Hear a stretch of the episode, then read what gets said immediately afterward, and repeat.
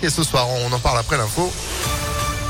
Et c'est avec Sandrine Ollier, bonjour. Bonjour Phil, bonjour à tous. À la une, les élections législatives. On termine notre série consacrée aux forces en présence dans le Rhône avec ce matin les républicains qui espèrent prendre leur revanche. En 2017, ils avaient perdu huit circonscriptions raflées par la République en marche. À l'époque, jeune parti présidentiel, LR n'avait conservé que deux élus dans notre département.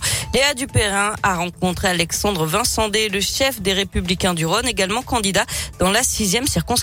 Ils sont plusieurs maires de la métropole de Lyon à porter la casquette de candidat. Pierre Bénit, Toussieux, Saint-Priest, mais aussi Rieux-la-Pape avec Alexandre Vincendet. Pour le patron LR du Rhône, c'est un avantage. Si on prend un certain nombre de crises que notre pays a traversées sur euh, le quinquennat précédent, les gilets jaunes, euh, mais également la crise sanitaire, on voit que ceux qui ont su euh, s'adapter, ce sont les maires et les élus locaux. Et c'est pour ça que je pense que c'est important que des maires s'engagent aux élections législatives pour pouvoir faire entendre la voix des territoires à Paris et faire ce lien essentiel entre le terrain et l'Assemblée nationale. En cas d'élection, les maires élus députés devront quitter leur mandat local. Mais alors, comment faire mieux qu'en 2017 Il y a eu un vote utile au premier tour de la présidentielle et ma famille politique euh, en a pâti. Mais au-delà de ça, je pense que pour les élections législatives, quand les candidats sont reconnus et connus pour leur engagement au quotidien, les lignes bougent. Des candidats de droite et des républicains peuvent tirer leur épingle du jeu. Hors de question pour le parti de faire alliance avec l'extrême droite malgré les mains tendues, notamment par Éric Zemmour. Et le premier tour, c'est dimanche 12 juin. Dans l'actualité, ça s'arrange sur les rails. Après la grosse journée de pagaille hier, la circulation des trains a repris ce matin entre Lyon et Saint-Etienne. Elle était interrompue depuis cet accident hier matin à Saint-Chamond. Un camion Ben est tombé sur les voies. Une chute de près de 4 mètres de haut qui a endommagé les caténaires et les rails. L'engin a pu être évacué dans l'après-midi grâce à une grue. Les premières réparations ont pu être réalisées dans la foulée. Une nouvelle grève chez Orpea, le groupe de maisons de retraite. Mobilisation à partir de 10 heures ce matin. L'appel de la CGT pour réclamer le versement d'une prime d'intéressement comme l'an dernier, ce que refuse la direction du groupe, euh, présentant des résultats selon elle insuffisants.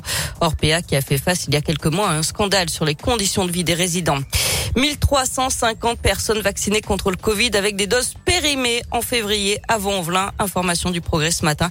À l'origine de cette erreur, les dates de décongélation qui n'ont pas été reportées sur les flacons concernés. Toutes les personnes touchées par cet incident ont été rappelées et ont reçu une nouvelle injection. Et puis un homme jette une trottinette sur un quart de la région et blesse un bébé. Ça s'est passé hier après-midi, un peu avant 16 heures dans le quartier de Crépieux à Rieux-la-Pape. La vitre arrière du car a été brisée. Des éclats de verre auraient atterri sur un bébé vers ses yeux et ses oreilles. Il a été pris en charge par les pompiers. Du sport avec euh, du basket, les demi-finales des playoffs. L'Asvel affronte Dijon après sa victoire mercredi lors du match 1. Il manque deux succès au Villeurbanne pour rejoindre la finale. Rendez-vous ce soir à 20h. Les filles, elles jouent demain leur troisième match contre Bourges. Amado Bonnet, elles doivent remporter les trois prochains matchs pour être sacrées championnes de France. Du foot avec le coup d'envoi de la Ligue des Nations pour les Bleus. France-Danemark ce soir à 20h45 au Stade de France. Un peu plus de 2000 policiers et gendarmes dont 600 150 dédiés à la lutte contre la délinquance seront mobilisés après le fiasco de samedi dernier. Et puis toujours en foot, peut-être un retour à l'OL. Et quel retour? Celui d'Alexandre Lacazette, parti en 2017 à Arsenal pour 53 millions d'euros.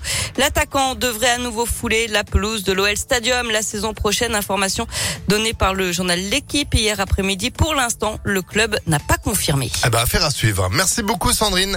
L'actu à tout moment, impactfm.fr et vous de retour à 8h. À tout à l'heure. 7h33. Météo